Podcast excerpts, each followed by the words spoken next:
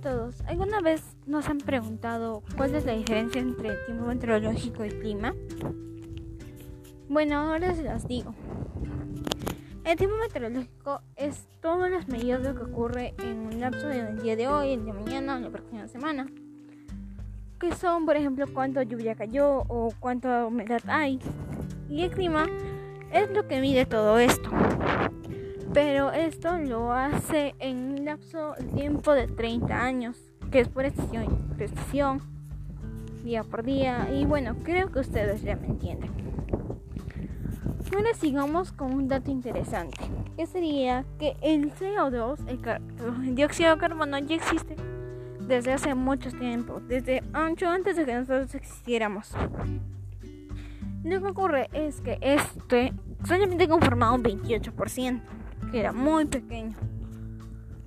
Pero ahora que ya hay muchas empresas y contaminación, ha aumentado un 19%, que es demasiado.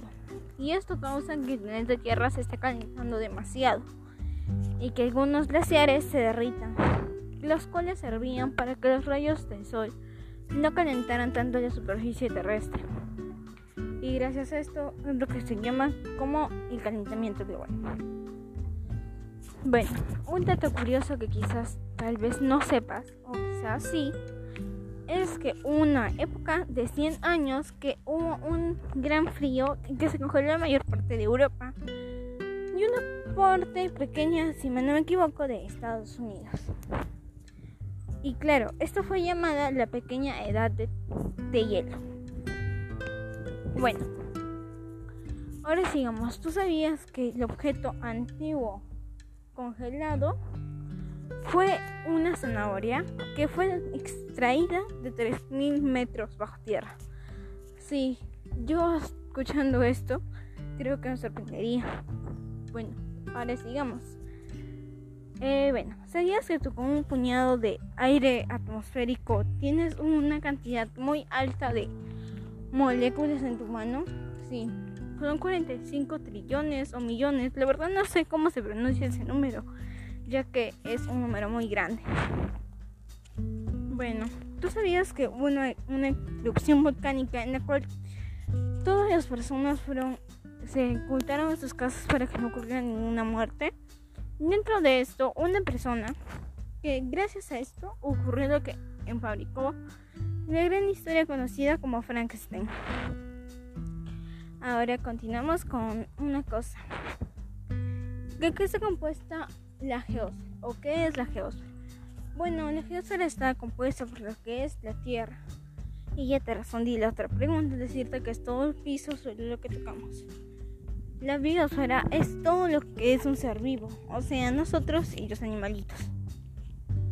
La atmósfera está compuesta bueno, por las nubes, es dióxido de carbono y algunos fenómenos naturales.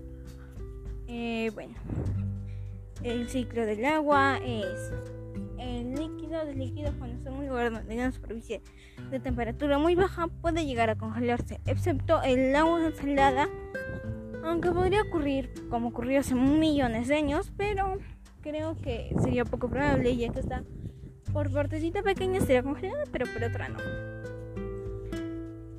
Eh, bueno, sigamos. Eh, creo que eso sería todo. Ah, no, esperen, me falta una parte. Quería hablarte sobre lo que es el reciclaje y lo que ocurre con, el, con toda la contaminación. Tuve de hablar sobre algunas cosas que ocurrir, como por ejemplo, desertificación, que sería que todo lugar donde hubo donde fuera fértil, saliera un desierto. El aumento de la marea del mar, según los lugares donde esta costa. Los glaciares empezarían a derretir y eso causaría un gran, pero gran cambio. También ocurriría otra cosa como muerte de algunos animales, extinción y muchas otras cosas. ¿Y qué podemos hacer para que esto deje de ocurrir? Bueno, podríamos reciclar. Te voy a hablar de algunas ideas. Si tú en tu casa vives cerca a una tiendita, Puedes ir caminando o si deseas en bicicleta, no en auto.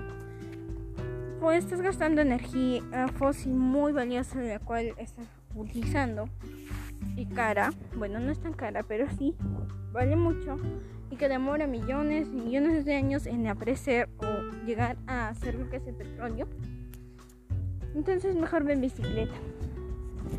No calientes mucho el agua que vas a utilizar si te bañas con agua caliente. Más bien podrías calentarla a una temperatura pequeña, ya que si calientas mucho vas a hacer mucha más agua de lo que necesitas. Cuando te los dientes, cierre el caño o grifo, como lo conocen en tu lugar en el que vivas. Pero si sigue cayendo gotitas, no te preocupes, puedes llamar a alguien que lo revise. O, pero en esa situación podrías intentar averiguar qué es lo que ocurre. Bueno, sigamos. Eh, ¿Qué otras cosas podrías hacer? Oh, apagar las luces que las no dices en tu casa. Eh, bañarte con agua fría si es que está haciendo calor. Eh, bueno, desconectar los electrodomésticos si no están utilizando y entre otras cosas más.